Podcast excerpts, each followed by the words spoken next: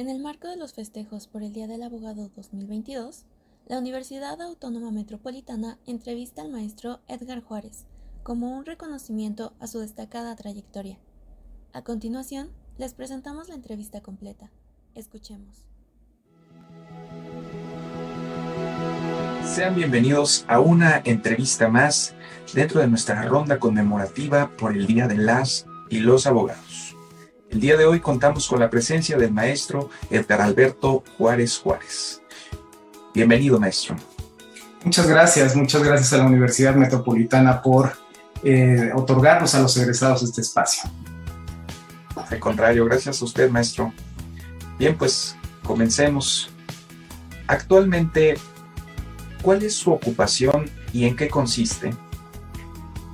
Mira, mi ocupación actual, eh, yo me desempeño como director general del Grupo Análisis Jurídico y este grupo tiene tres vertientes importantes. La primera de ellas es una revista de difusión jurídica, la segunda de ellas es eh, un área de capacitación empresarial básicamente, y la tercera de ellas es eh, la firma, la firma jurídica que se dedica a representar los intereses de eh, eh, básicamente de empresas, de empresas y de instituciones gubernamentales, a nivel de asesoramiento y a nivel de eh, representación legal ante los tribunales. Esos son los tres ejes rectores del Grupo Análisis Jurídico, la cual tengo el enorme privilegio de dirigir.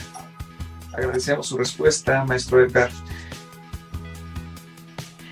Como egresado de la UAM, ¿cómo describiría su tránsito a lo largo de su vida profesional? Pues mira, em, yo creo que la Universidad Metropolitana eh, es un espacio tremendamente generoso, generoso en cuanto a sus infraestructura, en cuanto a sus instalaciones, en cuanto a su planta docente.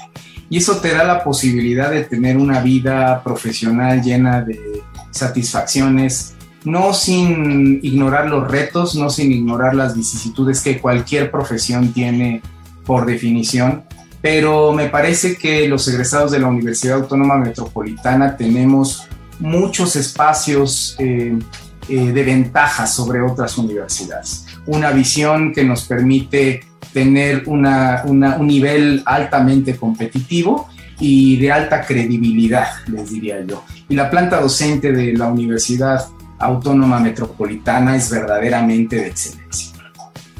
Ahora bien, ¿cuál ha sido el mayor obstáculo a vencer en el ejercicio de la profesión? Mira, esta es una pregunta eh, realmente muy compleja porque tiene muchas, muchas aristas y muchas implicaciones. Hasta que no se hable esto sin censura, eh, pues estaremos lejos de, de corregirlo. Y el país, en su contexto general, está sumida en una normalización de una palabra dura, una palabra que no quisiera tenerla que pronunciar, pero que solamente a través de visibilizarlo es que vamos a cambiar eh, el paradigma. Y esta tiene que ver con la corrupción. Ese es uno de los, de los grandes problemas, no del ejercicio del derecho, yo diría de la vida nacional, yo diría del, del, contexto, del contexto del país, de la cultura que se vive en las realidades, yo diría que de Latinoamérica y tal vez en, otras latitudes se comparte este problema, pero hoy lo que nos toca a nosotros es cambiar el paradigma de eh, la cultura en México. Ese es, un, ese es un primer problema que hay que visibilizarlo, hay que aceptarlo, por duro que, que suenen mis palabras, pero hay que aceptarlo y hay que afrontarlo. Y hay que afrontarlo con acciones. Y en la universidad creo que es el principal, principal motor para cambiar las cosas. El segundo paradigma de, lo que yo me he enfrentado es algo que estuve ayer reflexionando con motivo de las preguntas que, que me compartiste y esto tiene que ver con un divorcio que siempre ha existido entre eh, los estudiosos del derecho y los que se dedican a la praxis del derecho. Hay un divorcio, eh, eh, yo diría, que todos reconocemos que es inadecuado, pero que a veces no estamos haciendo lo suficiente para cambiarlo. Voy a ponerte ejemplos vívidos que yo he podido constatar, de los cuales rindo testimonio. Y el primero de ellos es, hay grandes procesalistas en México, eh, destacadísimos procesalistas, que de repente se apartan del dogma jurídico bajo el argumento de que el autor de esa obra jamás se ha parado en tribunales. Y esta visión me parece que no ayuda al análisis del derecho y no ayuda a la debida comprensión de los fenómenos del derecho. Eh, quien, quien tenga esta visión desafortunadamente no estará viendo pues, la modernidad del derecho jurídico. La actividad que se está llevando en la Suprema Corte de Justicia de la Nación eh, a, través de la, de la, presidencia del ministro Saldívar, eh, nos invita a la reflexión de temas, de temas dogmáticos, de temas teóricos, de los cuales hay que profundizar como libre desarrollo de la personalidad y de lo que hay ya una nutrida, nutrida doctrina jurisdiccional. Quien solo se aboque a la práctica estará lejos del examen de estas figuras. Pero por el otro lado, hay que decirlo, y qué bueno que me dan los micrófonos de la universidad. También la doctrina, también los investigadores han hecho un, eh, han relegado a la praxis del derecho. Y lo han hecho no, este, no porque haya datos que, hay datos que, no, que así nos lo, nos lo amparan, pero también hay testimonios de eh, eh, que hay un eh, apartamiento de los, de los procesalistas en la reflexión dogmática. a mí me han llegado a comentar investigadores sobre la duda que tienen, ojo con lo que voy a decir, la duda que tienen sobre si un procesalista estará a la altura de un investigador. Uf, cuando mis colegas procesalistas escuchen esto van, a decir, este, perdón, eh, a, qué nos estamos refiriendo? Porque el procesalista tiene muchísimos eh, desafíos que vencer.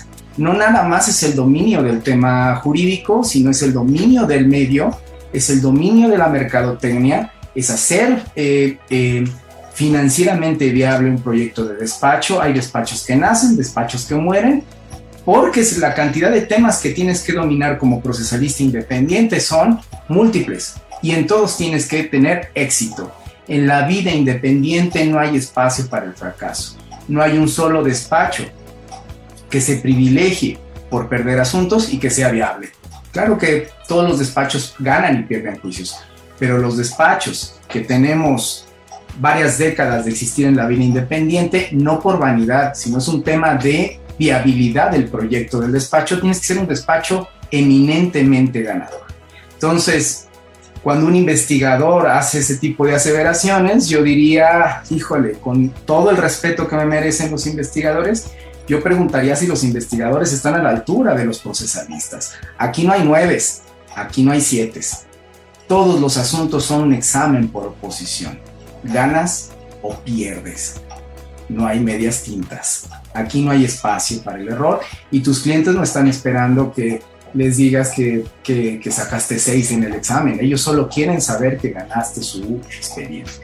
Entonces, yo diría, hay que conciliar estas dos visiones. Hay que conciliar estas dos visiones. Los, los, investigadores tienen que dar espacio a los, a los a las personas que se dedican a la praxis del derecho y los que están en la praxis del derecho también tienen que empezar a abrir sus espacios y no por el hecho que un investigador o un docente eh, dedicado a, la investigación jurídica jamás se haya, se haya posicionado en tribunales para dar credibilidad a sus análisis. Me parece que sus análisis son tremendamente valiosos, pero el reconocimiento de investigación, trabajo dogmático, y praxis jurídica debe ser mutua y debe haber un respeto mutuo, el cual no ha existido, no está existiendo y no estamos haciendo lo necesario para que exista. Yo ahí pondría eh, eh, eh, el dedo, el dedo en la llaga. Hay que empezar por respetarnos. Por el otro lado, ¿cuál ha sido el mayor logro que ha conseguido en el ejercicio de la profesión maestro? Muchas gracias. Mira, pues han sido muchas. Yo, yo, yo no podría hablar de un logro en particular. La verdad es que he tenido una vida eh, llena de plenitud en el mundo de la abogacía. Eh, me siento una persona privilegiada. Eh, entonces podría hablar de muchos, muchos, de muchos logros sobre el tema. Tal vez pensando en, un poco un orden cronológico y de lo que me viene a la mente, es que muy joven fui apoderado legal de un secretario de Estado, em, eh, recién egresado de la universidad. Eh, pude muy joven empezar a litigar eh, formalmente em, a favor del, del, Estado en materia laboral, muy, muy joven, tenía 21 años prácticamente. Y eh, a partir de ahí tuve la oportunidad de ir ocupando puestos eh, de mayor jerarquía dentro del sector gubernamental. Y el otro gran logro del cual eh, hoy me viene a la mente es de, haber, de ser de los pocos, de los pocos abogados que han transitado de la vida, del ejercicio público al ejercicio privado con éxito.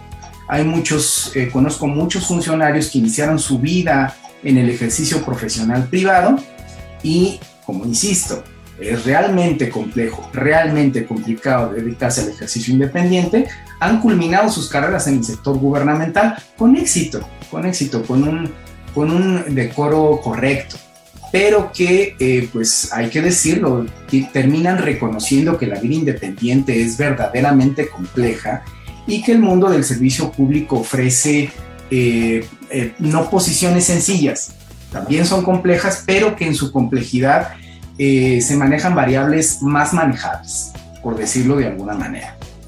Y también conozco eh, funcionarios que han iniciado su vida en el ejercicio público, han intentado transitar a la vida privada y se dan cuenta que la cantidad de temas que hay que manejar con eficiencia, con éxito, éxito sobre todo, eh, pues resulta en muchas ocasiones para ellos inmanejable, ¿no?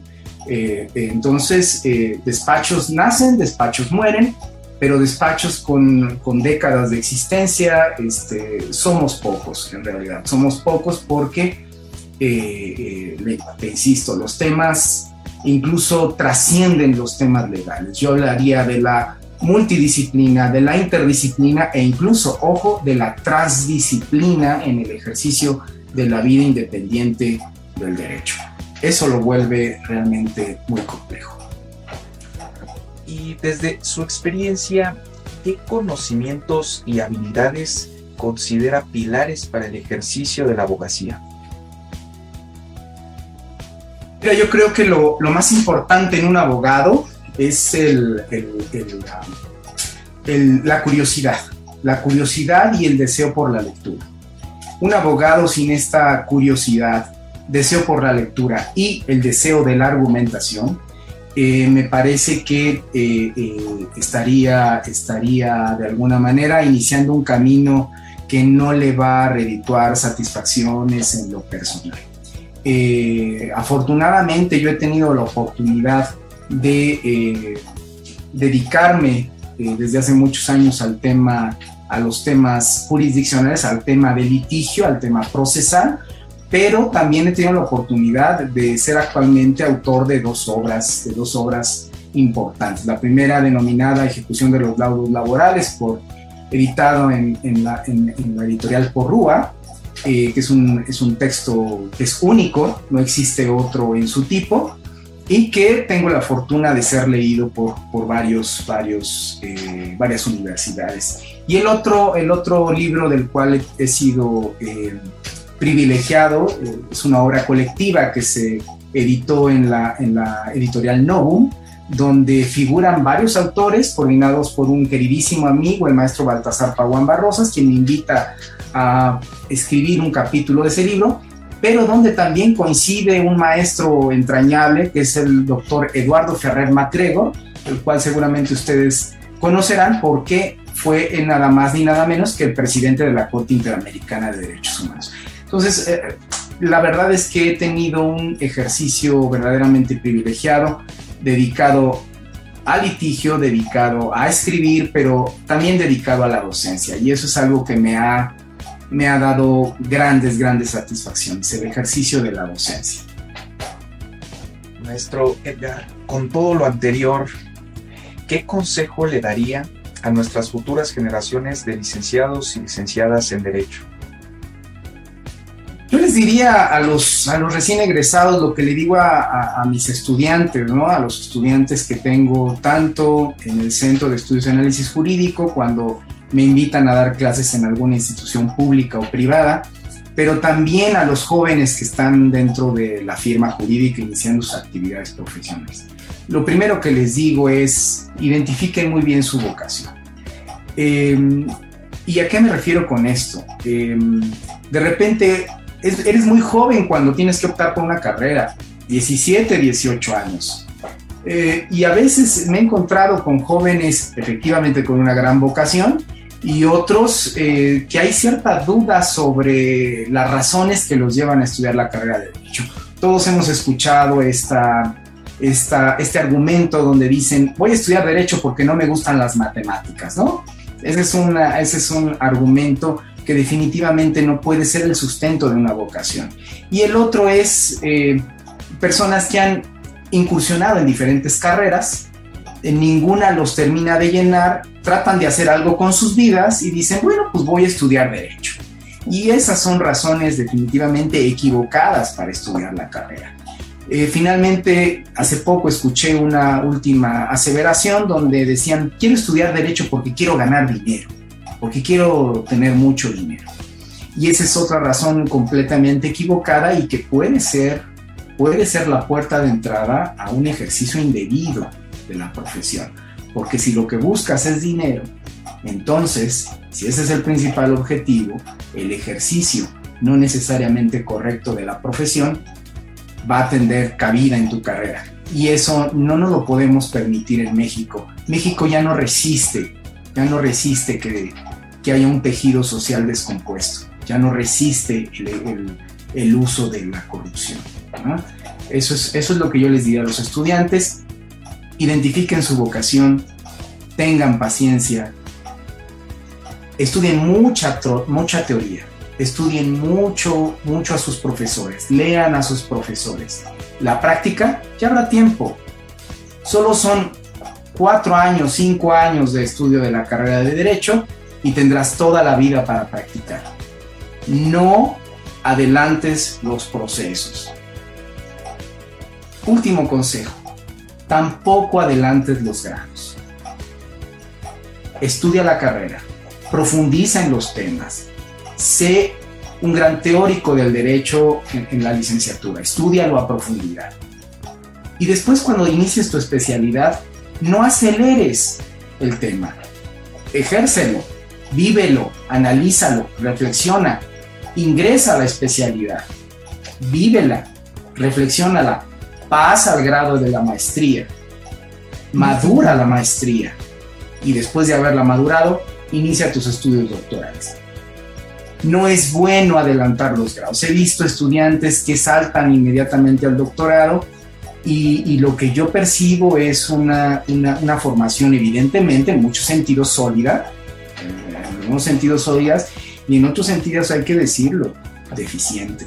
Así tengan el grado de doctores en Derecho, pues eh, eh, de repente escuchamos eh, afirmaciones de jóvenes doctores en derecho que están muy fuera de la muy fuera de la realidad precisamente por adelantar por adelantar los grados académicos. Todo tiene que ser en su tiempo todo tiene que ser en su madurez y en su justo en su justa medida. Finalmente maestro Edgar si pudiera regresar a su momento como estudiante de la UAM hay algo que cambiaría Definitivamente, eh, en mi caso, en mi caso muy personal, yo no cambiaría nada. Nada, viví una, una época universitaria llena de plenitud, viví una época universitaria llena de satisfacciones. Ahí en las aulas universitarias eh, se me dio mi primera oportunidad eh, profesional, un maravilloso catedrático de la universidad decidió que trabajara cercanamente con él, derivado de mi desempeño en las aulas, y eh, eso me ha llenado de satisfacción. Tal vez lo que yo les diría a los estudiantes es, vivan la universidad, nunca falten a clases porque la universidad no regresa. El momento en el que se vive la universidad se vive una sola vez en la vida. Clase a la que no asistas no va a regresar. Esa clase te la perdiste y te la perdiste en este plano de existencia. Esa clase nunca regresa. Entonces yo les diría, nunca falten, nunca falten a sus clases. Así se sientan un poco cansados, vívanlo, vívalo, esa clase nunca va a repetirse, jamás se va a repetir. Y lo mismo pasa en la especialidad y lo mismo pasa en la maestría y lo mismo pasa en tus estudios doctorales. Las clases que vives son para toda la vida. La clase que dejas ir nunca regresa. Maestro Edgar, agradecemos su valiosa participación.